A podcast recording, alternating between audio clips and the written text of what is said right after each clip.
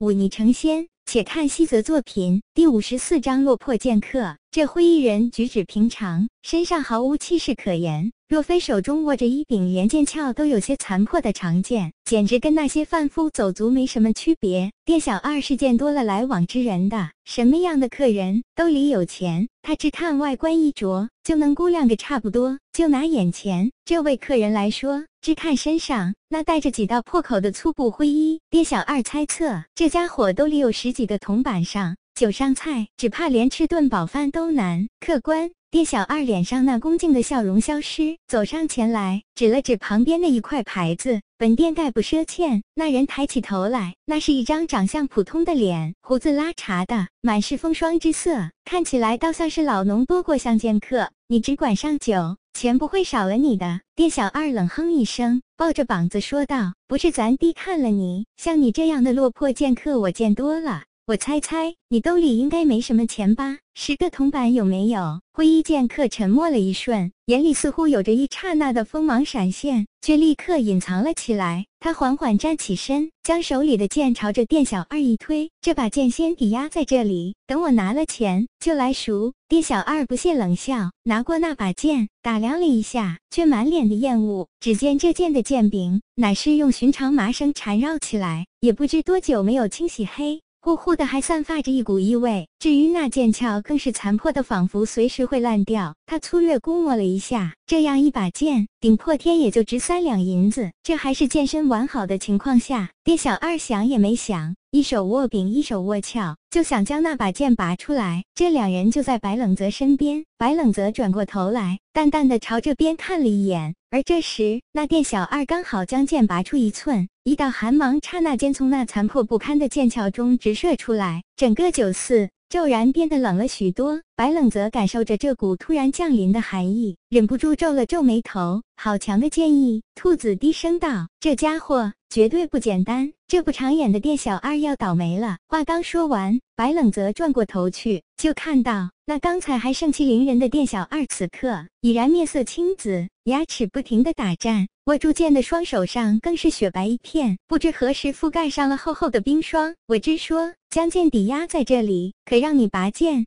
了吗？灰衣剑客声音平淡，却多了一抹凛然的味道。救救命！店小二牙齿磕磕碰碰的说出这两个字，身子一下歪倒在地上，不住的颤抖。正在这时，楼上轰然落下一个庞大的黑影，重重的踩在灰衣剑客身前的桌上，将那张桌子踩得轰然裂开。好大的胆子！当剑宗门前，岂容你随便撒野？白冷则向旁边迈出一步，躲过四剑的木屑，饶有兴趣的看着那从天而降的老板娘。前几日接触的时候，他就觉得这老板娘身手不凡，只怕不简单。此刻一看，何止是不凡，恐怕这满屋子的人，除了那位看不出深浅的灰衣剑客，都不是这老板娘的对手。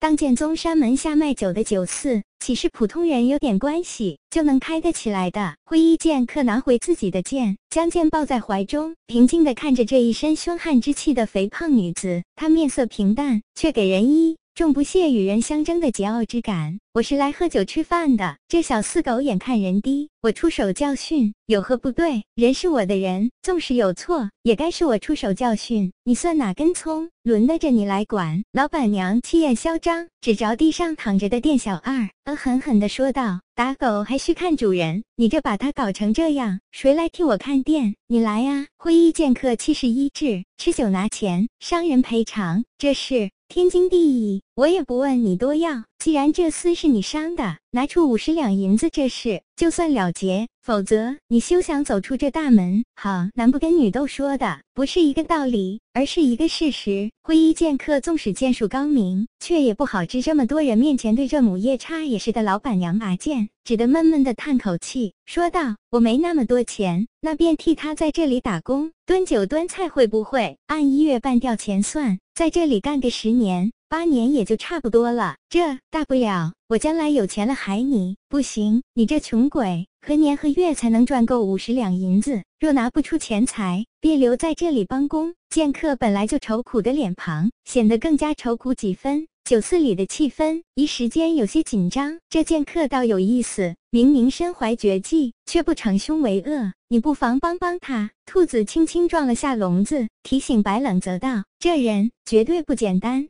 刚才那一手隔空失禁，乃是武尊境的招牌，而且他还用得分外娴熟，可见已在武尊境上打磨很久。再者，那剑意……”虽然只是初显峥嵘，却已经有相当水准。即便说他就是那剑神弟子，我都信。区区五十两银子，若能跟这样的家伙结个善缘，那当真是赚大了。白冷泽深以为然，上前一步来到那老板娘和剑客中间，客客气气的笑着说道：“银子我出，还请老板娘不要为难这位大哥。”说着，他掏出一锭银子交给老板娘。又端起一碗酒给那冻僵了的店小二喂下。这剑客许是只想给这势利的店小二一个教训，并无意伤人。喝下一碗酒，那店小二身上有了暖意，翻身起来，一脸畏惧的看着那灰衣剑客。老板娘拿到了银子，又看到那店小二慢慢的恢复过来，这才冷哼一声，转身上楼而去。多谢小兄弟仗义出手。那灰衣剑客客气道：“前辈客气了。”白冷泽笑笑说道：“这路遇不平，出手相助，本是江湖人分内之事，何必客气？好一个分内之事！”这灰衣剑客叹息一声，说道：“世道苍凉，是你这般热心肠的人可不多了。”白冷泽莞尔一笑，还不知道前辈名号？名号不敢当，我姓龙，单名一个雨字，